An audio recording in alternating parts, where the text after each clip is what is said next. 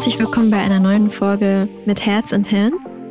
Mein Name ist Ann und wir haben heute einen ganz, ganz speziellen Gast, und zwar den Anja Celik. Hallo Ann. Magst du dich kurz vorstellen? Ja, sehr gerne. Ich bin Arne Celik, bin 25 Jahre alt, bin in Österreich geboren und aufgewachsen, habe türkische Wurzeln und lebe seit einem Jahr in der Schweiz. Und äh, mit diesem Jahr bin ich auch jetzt bei der Gambit in der Schweiz als SAP-SD-Berater tätig. Die heutigen Co-Hosts sind Janine. Hallo. Und ich. Ähm, ich bin ein Kind von vietnamesischen Eltern. Meine Eltern sind in den 80er Jahren von Vietnam nach Deutschland emigriert als Gastarbeiter.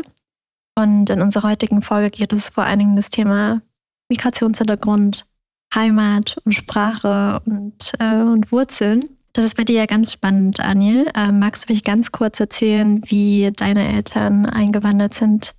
Ja, sehr gerne. Also mein Vater kam damals ähm, vor 25, 26 Jahren alleine aus der Türkei äh, nach Österreich. Er hatte äh, einen Onkel, ähm, bei dem er irgendwie Kontakt knüpfen konnte. Ähm, war dann aber alleine zwei Jahre lang ohne meine Mutter ähm, in Österreich unterwegs. Und ähm, als dann meine Mama schwanger war mit mir, ähm, ist sie dann auch nach Österreich gekommen. Und da bin ich auch tatsächlich mit meinen anderen zwei Geschwistern auf die Welt gekommen.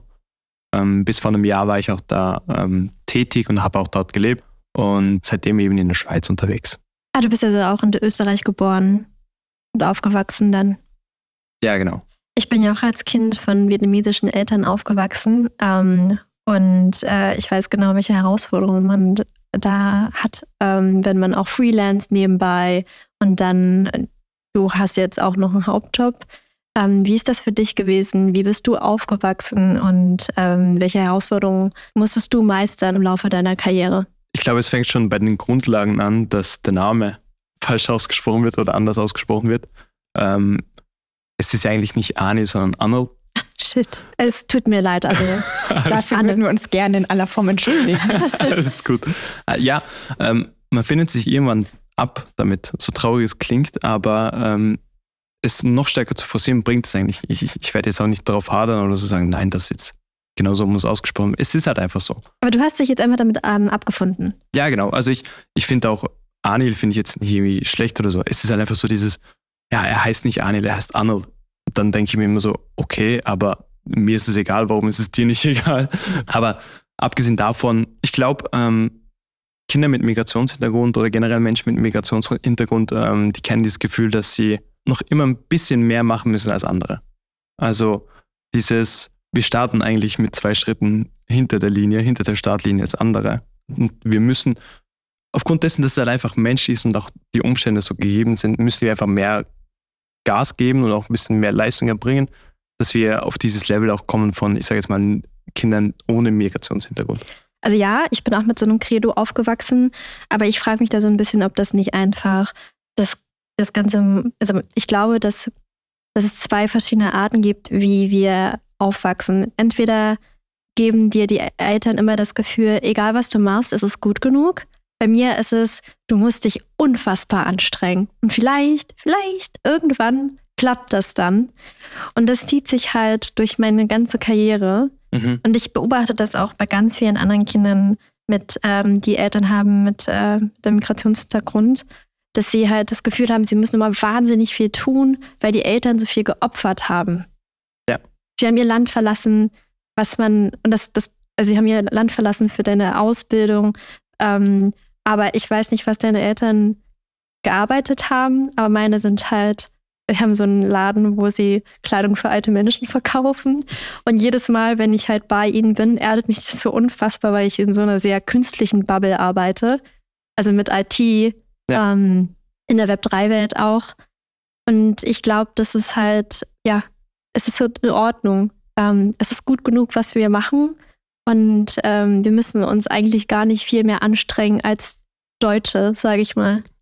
Ich glaube, das ist auch absolut berechtigt, so wie du sagst, an. Ähm, bei mir ist es, glaube ich, eher das Persönliche, dass ich als individuelle Person diesen, diesen Drive und diese, dieses Bedürfnis habe. Ähm, ich bin, man, man, muss es auch ehrlich sagen, ich bin sehr, sehr ehrgeizig. Also wenn ich mir irgendwas in den Kopf setze, dann mache ich das auch. Und dann äh, gebe ich auch die Leistung dafür, dass ich das irgendwann auch habe. Und eines meiner Ziele ist halt einfach auch die, oder das Leben meiner Eltern noch so weit zu erleichtern, dass ich sagen kann, hey, entspann dich mal ein bisschen, nutze die Zeit, die du jetzt auch wirklich hast oder auch damals einfach auch für mich geopfert hast, ähm, aufgrund dessen, dass du mir ein besseres Leben ermöglicht haben wolltest, dass ich das so ein bisschen zurückgeben kann. Also ich kann mich sehr gut daran erinnern, wie ich als Volksschulkind mit meiner Mama zu ihrer Arbeit gegangen bin, in einem alten Fitnessstudio, hat sie nachts um 23 Uhr äh, geputzt. Dann saß ich da in einer kleinen Ecke mit einem äh, Hausaufgabenbuch. ich habe auch sehr oft erlebt, dass sie überarbeitet war und auch körperlich einfach auch an dem Punkt ist, wo es ihr sehr schwer fällt, aufgrund dessen, was sie einfach gemacht hat. Also sie hatte teilweise drei Jobs gleichzeitig für uns, für uns äh, drei Kinder. Und ähm, da finde ich es schade, dass ich nicht diesen, dass ich das nicht schätze und ihr auch irgendwas zurückgebe. Oder das ist meine persönliche Meinung, dass ich einfach sage, ich muss das machen, weil diese Frau und dieser Mann haben ihr Leben und ihre Zeit in mich investiert. Das wäre schade, wenn sie nicht ähm, diese Wertschätzung zurückkriegen würden. Und das spiegelt sich, glaube ich, auch sehr stark bei mir im Alltag, dass ich auch einfach diesen Drive habe, dass ich sage, ey, ich arbeite jetzt einfach ein bisschen länger und ich bleibe jetzt einfach an diesem Thema dran, ähm, weil es mir erstens sehr, sehr gut gefällt, aber weil ich auch ähm, dieses Wissen im Hintergrund habe, dass es irgendwann auszahlen wird. Ja, voll schön gesagt und äh, äh, deine Geschichte ist mega spannend. Was hat denn dein Papa oder wie, wie sind deine Eltern eigentlich nach, nach Österreich gekommen und äh, als was haben sie eigentlich gearbeitet? Mein Papa kam ähm, damals eigentlich vor, ich glaube, 25 Jahren mittlerweile schon ähm, nach Österreich ganz alleine. Ähm, hat auch so einen kleineren, längeren Weg gehabt ähm, als ich, aber ist auch ausgewandert aus der Türkei, aufgrund dessen, dass halt einfach die Situation damals sehr schlecht war in unserem Dorf. Ähm, hat dann auch zwei Jahre lang ohne meine Mama äh, in Österreich gearbeitet.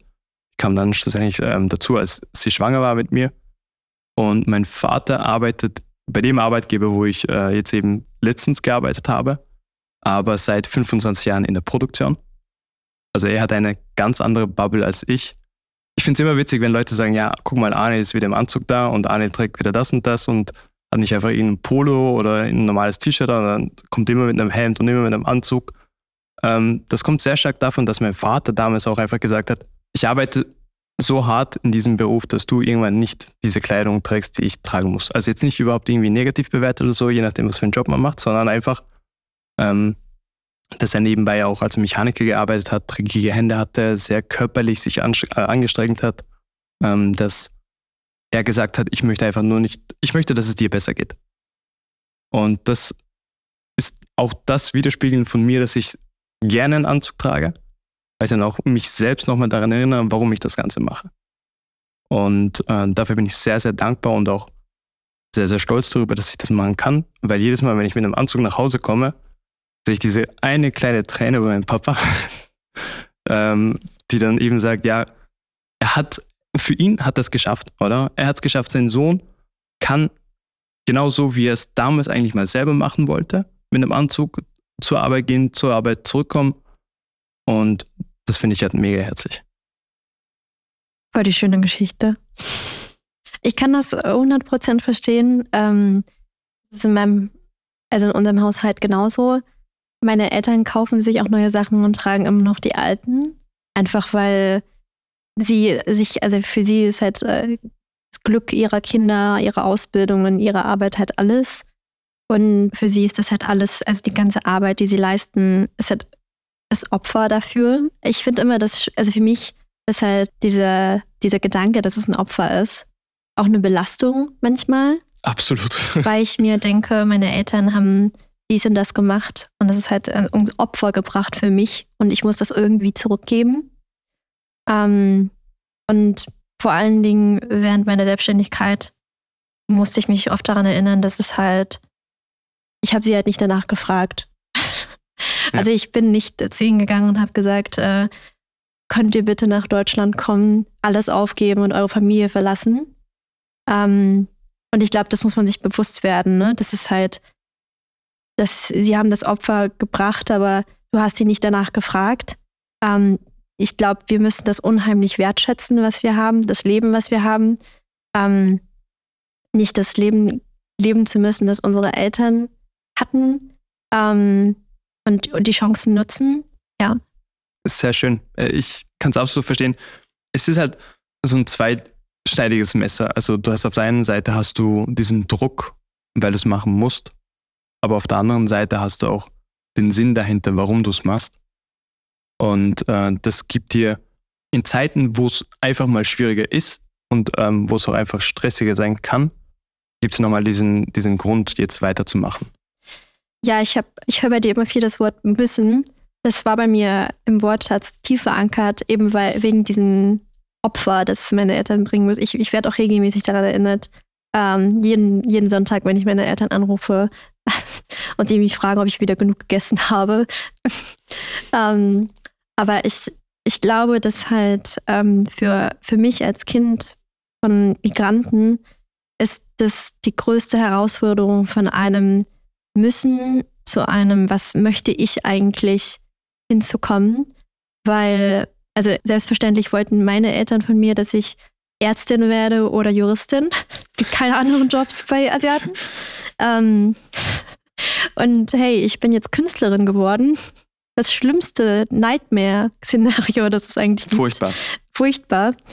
Ähm, aber ich glaube, dass wir uns halt irgendwann davon befreien müssen, was unsere Eltern für uns wollten, mhm. was wir machen müssen, zu dem, was wir eigentlich wollen. Ich finde es super cool, dass du halt noch ein Side-Business hast, ähm, deinen Drive gefunden hast ähm, und auch die Möglichkeit hast, das zu tun, was du wirklich willst.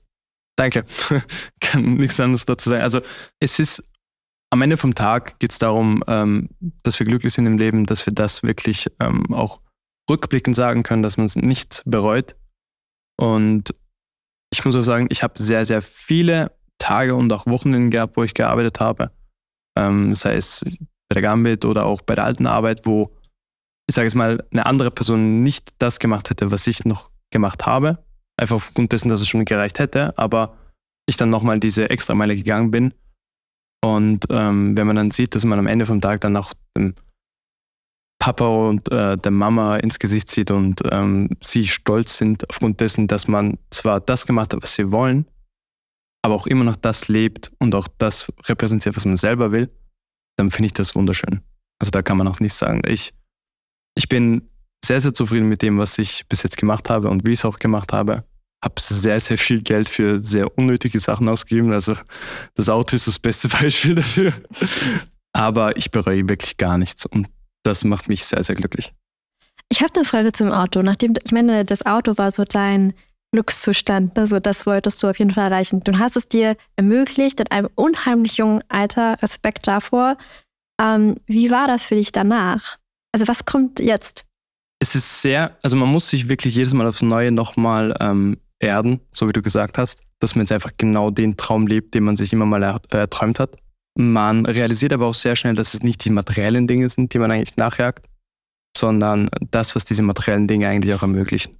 Oder ich habe aufgrund dessen, dass ich einfach einem blöden Auto nachgejagt bin, habe ich mir wirklich den Arsch aufgerissen, habe ähm, ein sehr, sehr gutes Netzwerk aufbauen können, habe ähm, ein sehr, sehr gutes Verhältnis mit meinem alten Chef, mit meinem neuen Chef und dieses Jagen nach dem, was man eigentlich möchte, das gibt einem ein Ziel. Aber so blöd es klingt, sobald man dieses Ziel erreicht hat, ist es nichts mehr wert. Ja. Und man darf eben nicht vergessen, dass dieser Weg zu diesem Ziel, voll poetisch hier, aber dass dieser Weg zu dem Ziel eigentlich genau das ist, was einen Menschen ausmacht, oder? Ja, ich überlege gerade auch, an welchem Buch ich das gelesen habe, aber da gibt es so einen guten Ausspruch, der sagt, ähm, du rennst nach dem Glück und das Glück rennt dir hinterher. Ja. Und das ist halt im materiellen Bereich total so. Oder auch karrieretechnisch, ne? So der erste Kunde oder das erste erfolgreiche Projekt, aber es kommt halt danach. Und ich glaube halt, dass es immer schwierig ist, beim das Glück halt einfach da ist. Man muss halt einfach, man muss nur danach greifen. Ja. Ich muss auch ehrlich sagen, ähm, es ist nicht dieses Auto, das ich dann habe, sondern eher, dass ich mal meinem Papa sagen kann, äh, weil der auch mega Mercedes-Fan ist, zu sagen, hey, komm, du gehst mal mit der Mama, gehst mal in Urlaub übers Wochenende oder was weiß ich, ähm, nimm das Auto und dann dieses Strahlen in seinem Gesicht sehe. Oder wenn dann, weil das ist so eines dieser neueren Dinge, die er jetzt überhaupt jemals irgendwie gehabt hat. Oder? Dass ich, dass ich, ähm, dass er ein Auto hat, wo jetzt nicht irgendwie auseinanderfällt. Oder ein Auto, wo er eine Massage drin hat. Also Luxussachen, die, die eigentlich kein Mensch braucht, aber die sehr schön sind, wenn man sie mal hatte, ähm, dass er das auch einfach mal genießen kann. Also es ist nicht dieses Auto, was mich wirklich glücklich macht, sondern das Auto, sondern das, was das Auto ermöglicht. Du hast gefragt, was danach kommt. Ähm, keine Ahnung. Ganz ehrlich, ich habe auch so das geplant, dass ich irgendwann sage, mit 30 kriegen, mit 30 heirate ich, wenn dann überhaupt mit nur einem Urus. Also das ist ein, ein Urus. Urus, was ist denn das?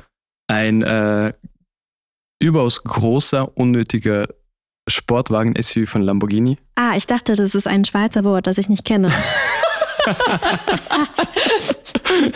okay. ähm, ist ein sehr extrovertiertes, lautes Auto, ähm, was eigentlich aber genau das so hat, was mir alles gefällt. Einen fetten V8, hat einen sehr schönen Klang, ist innen schön äh, vom Interieur her und auch von der Qualität her. Ähm, stelle mir gerade so einen Dandy vor in, äh, in Leo, in so einem Leo-Pelzmantel, der, also wenn es das Auto ist. Ich, ich habe leider gar keinen, also gar, ich, ich habe keinen Führerschein. Ich, ich hoffe, mein alter Arbeitgeber Porsche hört das nicht. ähm, aber ich glaube, wenn es wahrscheinlich eine Person wäre, wäre so eine Person. Aber cool, dass du darauf stehst. Ja. Nee, aber ich glaube auch da, es ist eher wieder dieses Ziel zu haben, das irgendwann zu haben, aber nicht aufgrund vom Auto, sondern aufgrund dessen, dass man irgendwas hat, wo auch greifbar ist als Ziel und ähm, alles andere ermöglicht. Oder ich werde jetzt kein extrem teures Auto mir anschaffen, wenn ich nicht weiß, ich kann mir das leisten. Und damit ich es mir leisten kann, muss ich einen gewissen Gehalt haben. Damit ich einen gewissen Gehalt habe, ähm, muss ich äh, das und das und das machen. Also man kann halt von einem größeren Ziel sehr, sehr stark in kleinere Schritte auch runterteilen. Und das darf man halt nur nicht auf materielle Dinge machen, sondern ich habe so einen äh, Fünfjahresplan, den ich alle fünf Jahre mal mache. Ein Fünfjahresplan? ich habe gesagt, ich bin strukturiert. ähm, nee, es, es, es, hilft einfach langfristig zu denken und ich glaube, das ist auch sehr schwierig in der heutigen Zeit, dass man langfristig denkt, ähm, aufgrund von dem ganzen Dopamin und was weiß ich, was die Leute kriegen, dass man einfach große Ziele in kleinere Schritte unterteilt und ähm, eben auch nicht nur dem Material nachjagt, sondern sagt, ich möchte einen gesunden Körper haben, ich möchte eine glückliche Familie haben, aber nicht zu sagen, ich bin glücklich, wenn oder ich bin erst glücklich dann. Das darf man nicht, ja. sondern es ist schön, wenn das Ziel erreicht wird. Ich habe definitiv nicht alle meine Ziele erreicht bis jetzt, 100% nicht. Aber ähm, es gibt halt eine gewisse Richtung. Und ich bin so als Charakter, dass ich mir Ziele stellen muss, damit ich äh, mich auch ein bisschen strukturieren kann selber. Und das hat mir sehr, sehr stark geholfen, auch in meiner Karriere oder auch im Privaten in den letzten paar Jahren. Ich glaube auch, dass du ja wirklich ein extrem ja, zukunftsorientierter und strukturierter Mensch bist. Ich stelle mir aber die Frage, weil das Leben einfach nicht planbar ist und manchmal einfach anders verläuft, als man es sich vielleicht vorgenommen hat. Wie gehst du denn damit um, wenn vielleicht der Plan doch mal kippt oder irgendwas anders kommt als geplant? Gibt es ja mit Sicherheit auch. Definitiv. Also die, die Routine sollte sein, dass es keine Routine gibt. Also ich habe zum Beispiel, meine Freundin ist aus Graz. Das sind acht Stunden Entfernung von der Schweiz aus. Und ich habe nicht geplant, dass ich in einer Fernbeziehung bin in zwei, drei Jahren, also vor zwei, drei Jahren. Ich bin aber auch ein sehr spontaner Mensch. Also nur weil ich ähm, Ziele habe oder Struktur habe, heißt nicht, dass ich nicht irgendwie ähm, spontan sein kann. Ich bin extrem spontaner Mensch. Also wenn wir jetzt sagen würden, wir fahren am Sonntag oder wir fahren heute Abend auf Amsterdam, dann sage ich, okay, passt, Tank ist voll, wir gehen los. Ähm, ich glaube, das kommt auch sehr, sehr gut dann auch im Beruf, wenn man sehr spontan und auch ähm, individuell auf die Situation reagieren kann. Und das ist sehr, sehr wichtig auch als Berater, weil du wirst nie zu 100% wissen, was der Kunde jetzt will in diesem Termin von dir. Und du musst spontan reagieren. Und da gibt es halt Berater, die haben ein bisschen bessere Erfahrung und die können halt, ich sag's mal, besser improvisieren als unerfahrene Berater. Aber im Grunde ähm, ist das eigentlich unser tägliches Brot, dass wir auf spontane Situationen reagieren. Ich habe noch eine letzte Frage ähm, zu deinem Migrationshintergrund. Wie, also du, du bist ja auch oft umgezogen. Was ist deine Heimat? Wo fühlst du dich zu Hause? Ich fühle mich bei meiner Familie zu Hause. Ich muss ähm, ehrlich sein, dieses Zuhausegefühl habe ich in der Schweiz nicht aktuell. Ähm, ich habe Tage, wo es sich sehr alleine anfühlt wo, ähm, ja, also aufgrund dessen, dass man auch einfach alleine ist und auch aus dem, also die türkische Kultur ist ja sehr, sehr familiär. Mhm. Also wir haben gefühlt jedes Wochenende haben wir zwei, drei Familien bei uns zu Hause. Und wenn nicht, dann haben wir vielleicht ähm, eine Familie am Abend oder so da. Und von diesem sehr familiären Umfeld auf ein sehr individuelles, alleine Umfeld zu umsteigen, das ist so ein bisschen schwierig. Aber wenn ich mir jetzt sagen würde, ähm, physisch zu Hause, wäre das wirklich bei meiner Familie in äh, Österreich. Ja, voll schön. Ähm, kann ich nur teilen. Ist wahrscheinlich auch einfach da, wo die liebsten Menschen sind. Hast du das Gefühl, dass du noch sehr verwurzelt, also dass du noch sehr nah an deinen Wurzeln bist, deinen türkischen Wurzeln? Ich habe das nämlich nicht mehr. Also ich habe es natürlich nicht, weil ich bin in Deutschland aufgewachsen.